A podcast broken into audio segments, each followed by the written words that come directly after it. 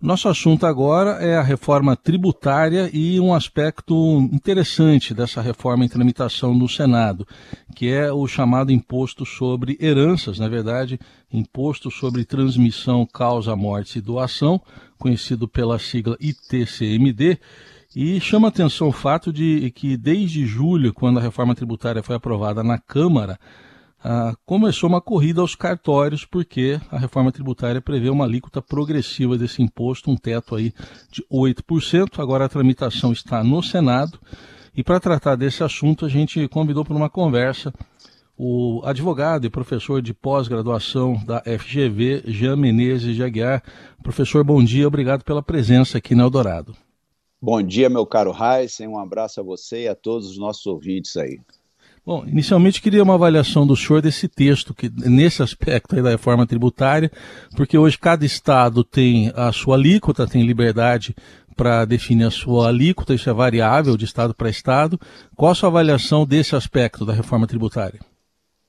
Olha, eu particularmente sou mais ou menos a favor de algum agravamento nas alíquotas. Isso é uma coisa muito paradoxal e muito difícil de se dizer, porque as pessoas lutam por alíquotas menores. Mas se a gente imaginar, dentre outras coisas, que nos Estados Unidos as alíquotas chegam a 40%, em Portugal, no Japão, a muito mais do que isso, talvez nós pudéssemos pensar numa melhor redistribuição é, dos tributos aqui no nosso país. Só para a gente ter ideia, o Senado fez uma proposta de aumentar a alíquota para 16%, e o CONFAS, o Conselho Nacional de Política Fazendária, mandou uma proposta de alíquota de 20%.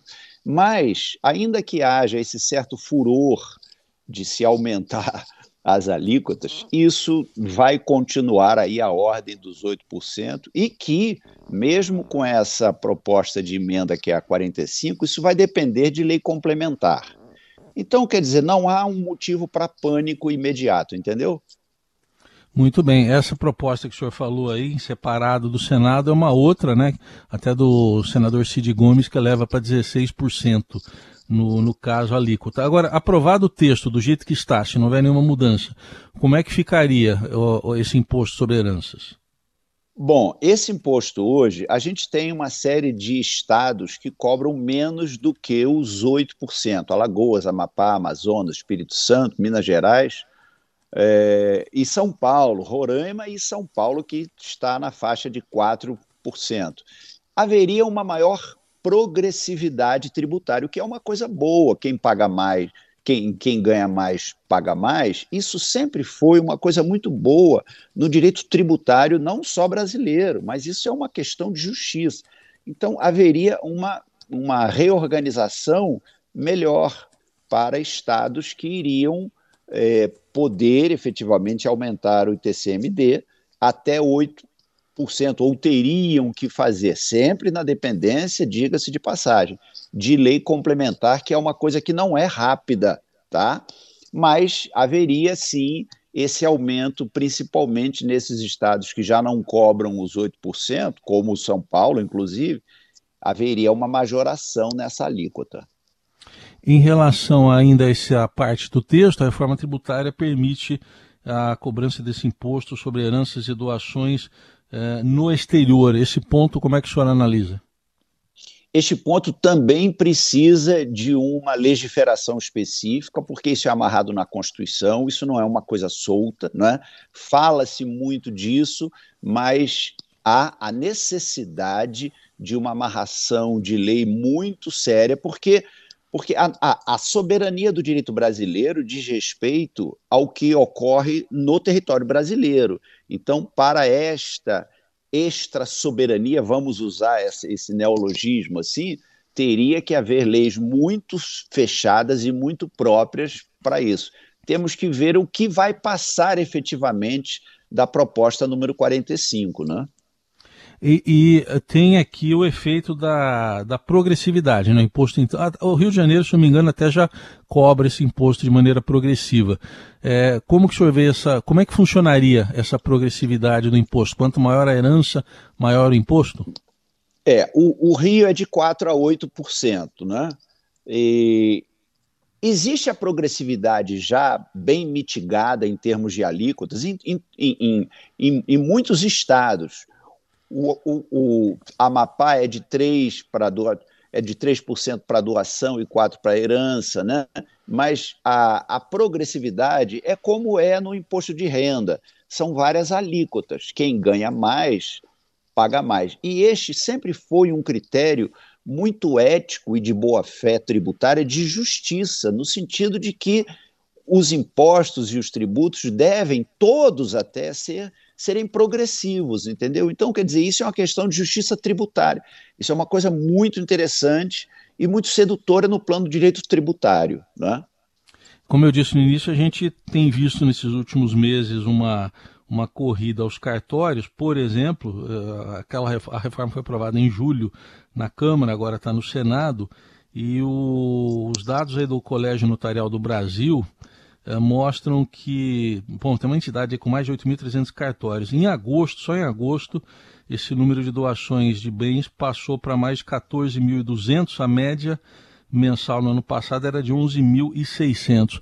Uh, como o senhor vê essa corrida aos cartórios? Ela realmente pode ser uh, uma alternativa para essas pessoas que estão preocupadas com aumento do imposto? Olha só, é, a gente tem alguns lados aí muito nítidos e que precisam ser muito bem observados. Uma coisa é a distribuição antecipada, é o planejamento sucessório, a partilha antecipada de bens. Porque um pai ou uma mãe querem em vida fazer essa distribuição sucessória. Ok, isto é uma coisa. Outra coisa que precisa ser muito discutida é uma tal blindagem patrimonial que muita gente acredita que possa existir. A blindagem, a tal blindagem patrimonial não existe se a pessoa que está fazendo essa transferência de bens já for um devedor. Então, quer dizer, se ele for um mero devedor e fizer desaparecer o seu patrimônio, ele incorre em fraude contra credores, isso está no artigo 158 do Código Civil.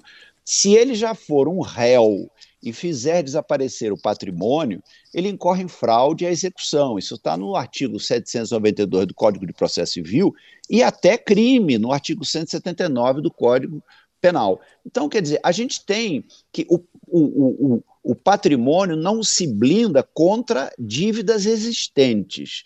Agora, eu posso, para efeito tributário, querer reorganizar isso daí para que os meus herdeiros não tenham que fazer, por exemplo, um inventário, não tenham custas com o inventário. Então, são duas questões muito interessantes e muito próprias. A tal blindagem patrimonial que muita gente anuncia na internet como uma solução, como se credores não fossem receber os seus créditos. E isso é impossível, porque todos os bens do devedor, pelo artigo 391 do Código Civil, respondem patrimonialmente pelas dívidas do devedor. Outra coisa é uma uma, um, uma elisão fiscal, que é o que é como se chamaria, o planejamento sucessório, numa partilha antecipada de bens. Então, não haveria essa necessidade de corrida. Sempre é bom um esquema de planejamento, de conversa com o seu advogado e tal, para chegar a uma melhor situação e uma melhor decisão. Mas sempre há prós e contras. O primeiro deles é que no planejamento sucessório, em vez de você pagar o imposto após a sua morte, você vai pagar ele antes, porque haverá uma redistribuição em vida. Então, quer dizer, não há tanta necessidade de se pensar em correr com isso, entendeu? Muito claro, ficou muito claro. E, doutor Jean, em relação a esse, essa questão que o senhor levantou muito bem dos devedores, né? se alguém está devendo, tem lá um credor e pode configurar até uma fraude. O, os cartórios, como é que eles têm lidado com isso? Eles têm meios, mecanismos de verificar essa situação? Não, eles não têm, e a sua pergunta é muito importante, Raíssa. Eles não têm, porque eu chego hoje no cartório e pego três imóveis meus e passo um para cada filha, com as autorizações, tal, tal, tal, dentro da possibilidade é, de, de, de doação ou de transação negocial com isso. Os imóveis vão fazer uma certidão, não é? se for uma situação imobiliária, eles podem descobrir se eu sou réu em alguma ação. Mas se eu tenho é, créditos com empresas ou créditos particulares, eles não têm acesso a essa informação. Então, eu poderia aí estar cometendo fraude contra credores, não é? Que os meus credores teriam que entrar com uma ação que se chama ação pauliana contra mim, que é uma ação muito difícil. Outra coisa é eu já sendo réu, é dissipar, dilapidar os meus bens. Aí eu cometeria fraude à execução, que chega até a ser um crime. Então, quer dizer, essa coisa da blindagem patrimonial que se anuncia como uma solução, blinde o seu patrimônio, isso não é bem assim, não. Porque se esta pessoa que for fazer essa negociação toda, seja cartorial ou extracartorial, já for um devedor, é? e esta dívida for pública, por exemplo, num processo judicial, isso daí efetivamente vai ser descoberto e pode dar problemas. E no fim das contas, se caso isso que o senhor relatou seja configurado, é a, a parte prejudicada vai à justiça e quem que fica com a conta? É quem recebeu a herança?